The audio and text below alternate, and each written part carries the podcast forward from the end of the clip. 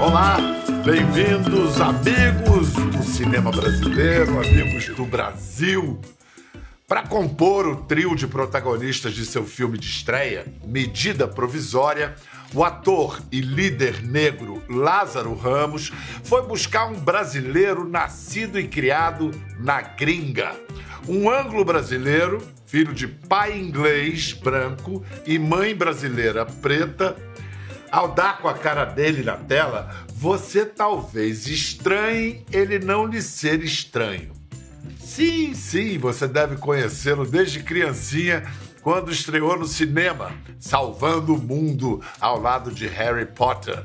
Ou então, você assistiu a sua parceria com Viola Davis na série How to Get Away with Murder, já exibida aqui na Globo como Lições de um Crime. Agora, em sua estreia no cinema brasileiro, ele teve que mergulhar na língua mátria, a língua materna. Alfred Enoch, mas pode chamar de Alfei Enoch. Pode mesmo. Oi, Pedro. Tudo bom? Tudo bem? Alfred? Ah, um prazer estar aqui contigo. Obrigado. Na, na, na terra onde você nasceu, você é Enoch. E Enoch. aqui, e aqui você é Enoch. Enoch. Aí dá, essa, dá esse jeito carioca, jeito brasileiro de transformar as coisas, né? Tipo, não é mais Enoch, é Enoch. Mas eu gosto. Adoro. É muito bonito isso, sabe? É, é, olha, é um barato esse negócio das línguas, como elas é, é, separam, se você quiser levar com humor isso, mas principalmente são pontes de união. E o seu personagem, Antônio, personagem central na história de Medida Provisória, é, ele é carioca. E eu vejo que você tem um sotaque carioca. É, o que, que é fundamental para ser carioca, para falar carioca? Eita. Chiar o S? Ah, o chiado é bom, né? Um bom começo. Eu, inclusive, trabalhei bastante com isso, porque eu.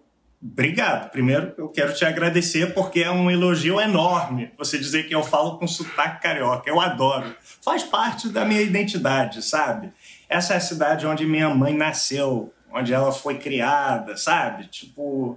Pra mim, eu tenho uma relação muito grande com essa cidade. Eu adoro, me sinto bem no Rio de Janeiro. Me sinto em casa. Vou fazer um Mas- teste com você. Ah, é? Posso fazer? Qual É, é? eu, vou- eu faço a eu falo a palavra em inglês e você, para não te dar a pista, a pista, Ah. por exemplo, É, o carioca exemplo. fala pista, mas eu vou te dar a palavra em inglês e você dá, eh, você me diz ela em português com sotaque carioca que eu digo se você acertou ou não, combinado? Tá certo, vamos nessa. Corner. Esquina. Ah! Acertei. Muito bom! Esquina, esquina. Com esse chiado lindo, carioca, né? Então, Nossa. mais uma, mais uma que eu tenho um amigo que uma vez foi pedir isso na praia, um paulista Ah. foi pedir isso na praia e o, e o cara na praia não entendia. Mustard. Uma mostarda. Ele, esse meu amigo paulista falou assim: você me passa mostarda? Mostarda? Mostarda? E o cara. E o carioca, mas o que, que é que você. Ah, mostarda! Olha só, o seu pai, o pai do Alf tem hoje 97 anos, é, chama-se William Russell Enoch. É um ator britânico consagrado, fez séries de muito sucesso na década de 60 e além. E ele fala português, seu pai? Ele não fala. Olha, eu preciso dizer, minha mãe, ela acha que ele fala português. E ela fala português melhor do que eu, ela deve saber. Mas eu nunca ouvi ele conversando com ninguém em português. Eu não sei o que, que aconteceu. Aliás, o, o, o pai do Alfred faz uma participação de, sei lá, quatro segundos no filme. Ah, é, é uma cena em que aparentemente você não sabe por que, que caiu a chave do carro na hora que o Antônio vai abrir um carro. Como é que surgiu? Ele quis aparecer, ele quis fazer essa participação? Foi o Lázaro? Como é que veio essa ideia? É, foi uma coisa muito, muito, muito linda. Eu fiquei muito feliz com isso. Eu nunca tinha contracenado com meu pai. E, claro, um sonho que eu tive desde jovem, quando era bem pequeno, porque eu, eu me interessei com a interpretação, com essa carreira de ator, vendo o trabalho do meu pai, assistindo ele no palco, no cinema, sabe? Vendo os filmes que ele tinha feito, as séries de televisão, né? Que nem o Doctor Who. A primeira vez que eu vi ele no teatro, eu tinha. Eu acho que eu tinha sete anos. E ele fez uma peça do Shakespeare no Teatro de Shakespeare, o Shakespeare's Globe, que é uma réplica do teatro que o Shakespeare construiu com os parceiros dele em 1599. Mas entrar naquele teatro é que nem voltar no tempo. Qual era a peça? Henrique V. E o, o eu estava conversando um pouco sobre isso com o Lázaro. Ele disse: para mim, ele é um, uma grande referência. E ele disse: Mas você já chegou a trabalhar com ele em algum momento? Eu disse: Não, infelizmente nunca tive essa oportunidade. E aí ele virou para mim, sabe, sabe como ele é, né? Gente fina, gente boa, cheio de é. alegria, quer trabalhar no amor, no afeto, sabe, com muito carinho. E me dá aquele sorriso lindo que já apaixonou o Brasil inteiro, e eu inclusive, e diz: "Vamos chamar ele para fazer o filme, então?" Mas como assim? Como que pode chamar ele para fazer o filme? Faz anos que ele não trabalha, sabe? Ele tem muita idade, faz anos que ele não trabalha, ele nem fala português. Aí eu tava ouvindo a voz da minha mãe na minha cabeça. Fala assim, fala assim, fala, fala, fala. Mas eu pensando, achando que não tinha como fazer aquilo, sabe? Como que ia dar certo? E o Lázaro disse: Olha, nem precisa mudar o roteiro. Eu tenho uma cena que requer um homem branco, mais idade, e vocês vão se encarar, vai ser perfeito, vai ser um momento lindo. Eu quero te dar este presente, essa oportunidade de trabalhar com ele.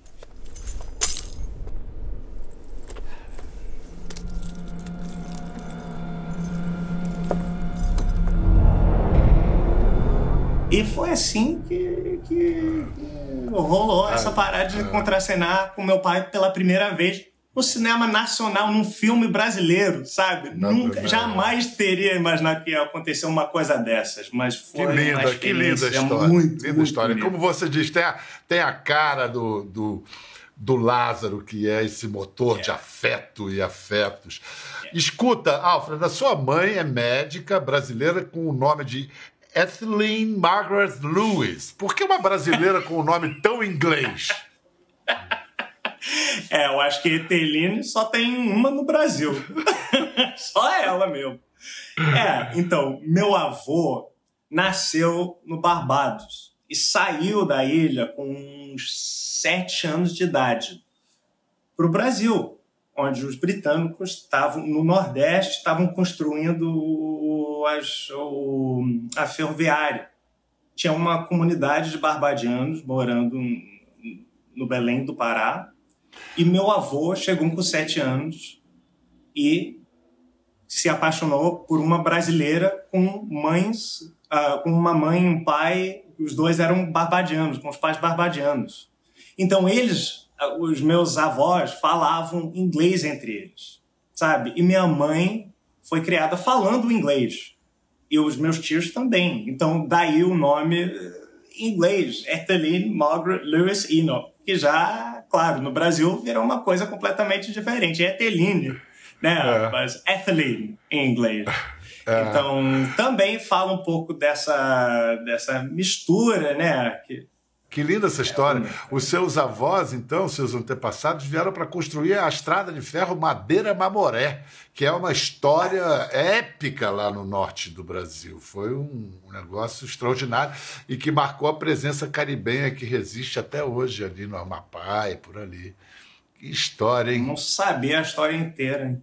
Olha, você, você deve muito à sua mãe ela ter conseguido manter em você essa marca da cultura brasileira, porque é difícil. Morando na Inglaterra, naquela sociedade, não é fácil você ter mantido esses laços tão vivos, tão verdadeiros com o Brasil. Você, que é um cidadão do mundo, um homem cosmopolita, você acha que existe uma identidade negra transnacional? Acredito que existe sim. Acredito que sim. Por quê? Por causa da diáspora. Sabe? Em vários países do mundo existe uma população negra que não é indígena. Uma população que foi para lá por causa do, do comércio negreiro, né? por causa do, do, tráfico de escravizados, pessoas que foram roubados da sua casa e levados até o Brasil, até os Estados Unidos, até Barbados, várias as ilhas do Caribe, né? Então, eu acho que tem um certo internacionalismo no movimento pan-africano, sabe? Pan-African Movement. Tem tudo a ver com isso. Esse reconhecimento que talvez que todos nós somos irmãos, porque a gente não sabe de onde a gente veio. A nossa cultura foi roubada, a língua, a história. Tentaram acabar com isso, mas a gente reconhece, olhando na cara do outro, uma ancestralidade que a gente tem em comum. Então, eu acho que existe uma solidariedade muito bonita na, na, na, nos, entre os povos negros do mundo, por isso. É, é, principalmente das Américas e das Américas para o mundo, né? Sem dúvida. Agora vamos fazer, olha, uma volta no tempo, lembrar quando Alfie ficou famoso fazendo o papel de um dos fiéis escudeiros do bruxo Harry Potter. Vamos ver. Dino Thomas. Ron, is that your Ralph? Oh. oh. What's the matter with him? I don't know, I can't see him. Didn't know you could do that. But to do this, that student...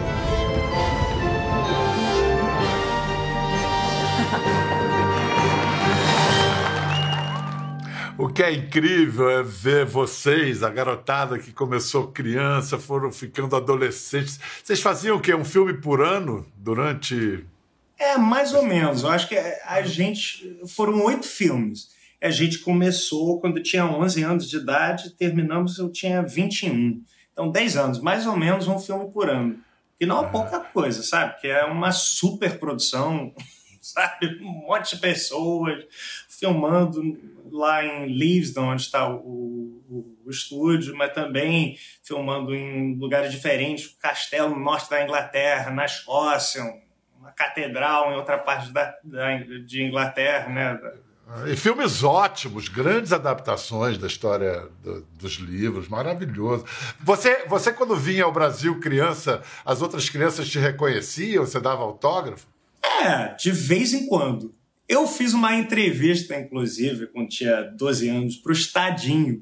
E intitularam a entrevista o, o, o Bruxinho que curte feijoada. Eu, eu, eu, acho que, eu acho que encontraram essa, essa reportagem. Não, não que se... isso. É, então... Ah, isso! É, o bruxo que curte o bruxo que curte feijoada. não acredito. Acho que essa foi a primeira entrevista que eu fiz na vida, sabe? Eu não fazia muita entrevista, porque eu participei daqueles, da, daqueles filmes, mas meu papel não era assim tão importante. Mas uma coisa que eu não percebia naquela época foi a importância da visibilidade. Sabe, eu tenho pessoas que chegam até hoje em dia e dizem: Eu adoro Harry Potter, mas eu me identifiquei muito com o seu personagem porque eu não, não tinha muitos personagens negros naqueles filmes. E aí eu percebi que isso era uma coisa muito importante, mais importante do que eu tinha imaginado. Mas isso está só... mudando, graças é, a Deus. Né? É. A gente está começando a colocar tá... o negro no protagonismo. A gente está vendo isso se transformar, ainda bem.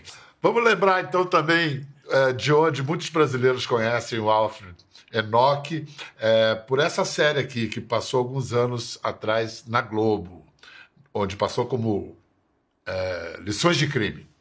Sorry to have to involve you all in this, but you're going to be asked a lot of questions, especially since you worked on Rebecca's case, and I need you all to be as honest with the police as possible.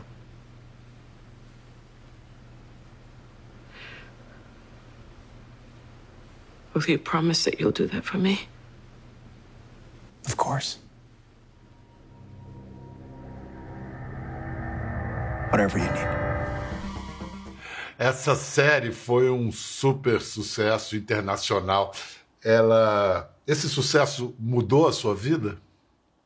Completamente, completamente. Eu, olha, eu não sabia que ia fazer tanto sucesso.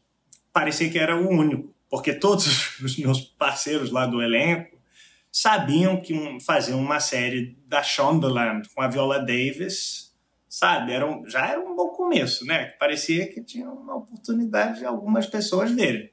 E eu, que sempre duvido da minha, da minha sorte, eu não acho que as coisas vão dar, vão dar certo. Mas aconteceu e fez um sucesso enorme, sabe? Tipo, eu, eu vou a qualquer país do mundo onde eu, eu vou hoje em dia, alguém me reconhece pelo How to Get Away with Murder. Isso acontece muito mais pelo How to Get Away que pelo Harry Potter, que também faz sentido porque a minha participação Você cresceu. Né, no Harry Potter. É, é cresceu, né? tinha mais o que fazer. Não era só uma fala por filme, né? Lá atrás, dá pra ver, ele é meio alto, acho que é ele assumiu.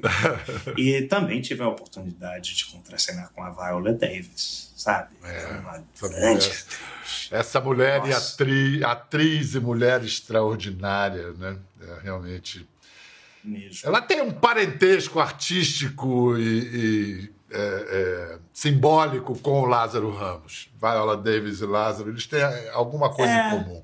É, tem alguma Sim, coisa aí. verdade. Agora, você deve ter reparado que eu apresentei no, no início do programa, falei Lázaro Ramos, ator e líder negro. Porque o a Lázaro é um líder na, no Brasil e ele fez um filme provocador, um filme que provoca reação, provoca reflexão para quem se dispõe a pensar a partir de uma premissa absurda, ele fala de coisas bastante próximas da gente. Qual, qual o seu depoimento sobre o. Porque ele é um grande ator, mas qual o seu depoimento sobre ele como diretor? Como é que ele abordou você, seduziu você para fazer o filme? Olha, foi muito fácil porque o roteiro é tão bom, porque ele é uma pessoa tão linda, uma figura assim tão importante. Eu fiquei muito, muito ah, empolgado com a possibilidade de trabalhar com ele, de, de participar nesse filme. Por isso e também pelas minhas raízes, né? Para mim também foi uma espécie de retomada da minha brasilidade. Eu nunca tinha trabalhado no Brasil. Não, e que um trabalho grandioso, uma baita produção e um, ousada, um mergulho na. na- na- na- É, é como disse, aliás, aparece no filme uma hora, tem a, a Rua Machado de Assis, né? Aparece no início assim. É, como o Machado de Assis escreve no livro, no Memórias Póstumas. Unir as duas pontas dessa vida, né? Você uniu as duas pontas de sua vida, né? É isso. Juntou. É isso. Sabe, o Lázaro, ele sabia muito o que ele queria fazer com o filme. O roteiro, quando chegou o roteiro, eu, eu leio um monte de roteiros, né? Mas nem sempre que eu consigo ler um roteiro tão bom. E ele queria que tivesse uma leveza, que é importante, abordando assuntos difíceis, como racismo estrutural, como preconceito, a desigualdade, e o filme aborda tudo isso e, e pretende desper- despertar conversas difíceis, né? E, e, tipo botar pilha para o povo sair da sala e dizer vamos conversar sobre essas coisas, vamos lidar com isso. É importante, sabe? É importante falar dessas coisas, é importante encarar, porque a sociedade é uma sociedade, a sociedade brasileira, é uma sociedade bastante desigual. E isso não vai se transformar se ninguém dá conta, né? Se, se ninguém para para pensar como que a gente poderia gente- fazer diferente. E é isso que o filme pretende fazer, mas também faz isso com humor, faz isso com com uma leveza que o Lázaro percebeu que era muito importante trazer. Em, em tudo que o Lázaro faz, ele tem essa mão de trazer o lirismo, de trazer a graça. Você bate uma bola com o seu Jorge, que está engraçadíssimo no filme. Mas olha, vamos mostrar alguns trechos do filme para despertar a vontade para o pessoal ir ao cinema ver, porque vale a pena ver na tela grande. É filme para tela grande, sabe? Como eu já disse, Medida Provisória. Medida Provisória é uma ficção distópica é um cenário de um futuro próximo em que o governo brasileiro resolve expulsar todos os negros, ou como se chamam na- no, no futuro do filme, as pessoas de melanina acentuada, expulsar todos do país. Como uma forma generosa, cinicamente generosa, de fazer uma reparação pela escravidão. Que voltem todos para a África. Vamos assistir ao trailer do filme que estreia agora no dia 14 de abril. É com muita satisfação que eu assumo o Ministério da Devolução. Os anteriormente denominados negros começam a ser retirados imediatamente do território brasileiro. Eu vou ficar aqui!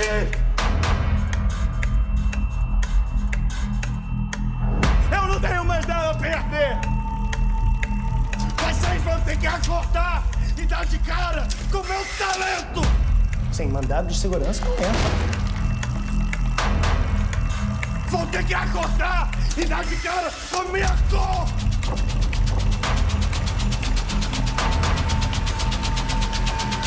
Com minhas dúvidas e com toda a minha humanidade! Porque esse país O meu nome é André e esse aqui é meu primo, Antônio. E esse vídeo é pro mundo inteiro nos ouvir. Porque esse país também é meu! Alfred, você pode dizer, encher o peito e dizer a mesma coisa que o seu personagem? Esse país também é teu? Muito. Deu um orgulho, mas também soltou alguma coisa, sabe? Poder dizer isso. É. Mas os seus parceiros de, de protagonismo, Thaís Araújo e seu Jorge, você já conhecia o, o trabalho deles antes? Ou, ou conhecia pessoalmente algum deles? Então, vou te contar uma história, Pedro. O- o- uma vez, num churrasco desse, né, na, na Ilha do Governador, onde fica tipo, a, a sede da família, a casa que meu avô construiu, a gente estava tendo outro churrasco, eu estava batendo papo com uma prima minha que disse para mim: vê se você consegue vir para o Brasil trabalhar aqui, fazer um filme no cinema nacional. Eu disse, ah, eu gostaria, mas acho difícil de acontecer e tal. Disse, mas olha, tem artistas muito bons aqui no Brasil, atores muito bons, você ia adorar trabalhar com eles. Vê se você consegue trabalhar com o Lázaro Ramos e a Thais Araújo. Foi bem isso que aconteceu, sabe? Uma espécie de feitiço, não sei como, como que deu certo, mas bem o que ela disse que aconteceu. Então, eu já sabia que eram referências, sabe? Pessoas que tinham conquistado tanto pelo trabalho, sabe? Nossa, são atores incríveis. E, e- o seu Jorge também, nossa, eu, eu já tinha visto o trabalho dele, conhecia a música dele, sabe? Eu, quando me disseram que o Jorge ia fazer o André, eu não acreditava, não acreditava que esta- estaria contracenando com ele, sabe? Tudo pareceu meio improvável. Não, não, não consigo ler. O mundo começou a escutar vocês. O vídeo que vocês fizeram está fazendo barulho. Força aí. Então cá, então olha só. Aqui, ó. Então, um bonequinho. E daí? Como e daí? Tá bombando. Pô, muita gente vê, não significa nada. Internet é terra de ninguém. O Antônio está sendo chamado de exemplo pacificador por não ter usado a arma. De um bundão completo, passou exemplo pacificador em seis dias. Que isso? Pacificador? Pacificador? E são pessoas tão lindas, gente boa, sabe? Muito receptivos, muito pacientes comigo, me apoiaram muito. E a contracenar com, com eles e com a Renata, com a Adriana, nossa, é tipo atores grandes, artistas, sabe? Pessoas que Verdade. sabem muito o que, o que que eles fazem, como fazer e como é, despertar aquela emoção na plateia, né? Então aprendi muito trabalhando com todos eles. Eu vou mostrar agora mais uma sequência, uma sequência feliz do filme, de, com, com o Alfred, com a Thaís, com o seu Jorge e a Mariana Xavier. É, e, e queria fazer uma rápida observação. Acho que você vai concordar comigo, Alfred. Em algumas cenas, só o Lázaro poderia fil- ter filmado a Thaís daquele jeito. Tem uma, uma cena que ela dança para o seu personagem dentro do quarto. É um homem apaixonado filmando a sua mulher lindamente. Aquilo é espetacular. Vamos ver essa sequência aqui.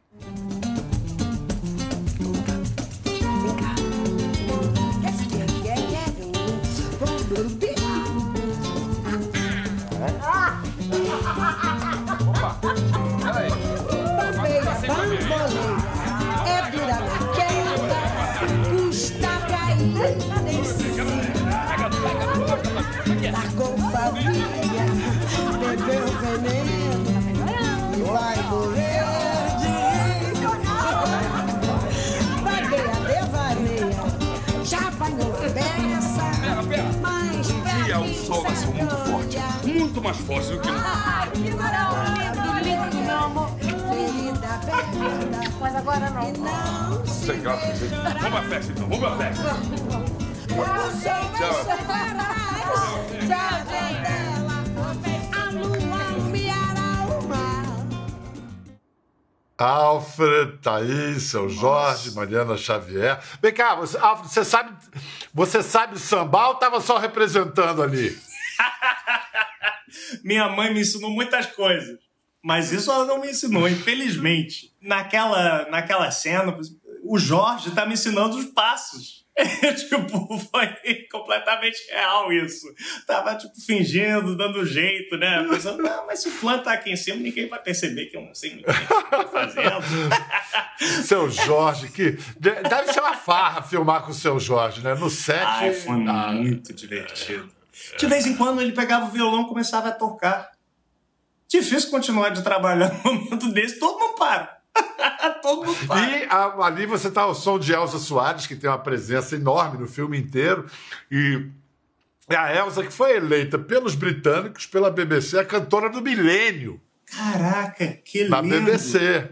Então, o, o, o Lázaro disse que para ele pegar. Ele disse numa entrevista, até pro, pro Mano Brown, que ele, para encontrar a, a verdade, a profundidade nas histórias de pessoas negras, ele tem que sair da frente das câmeras, ir para os bastidores, botar a mão na massa da produção.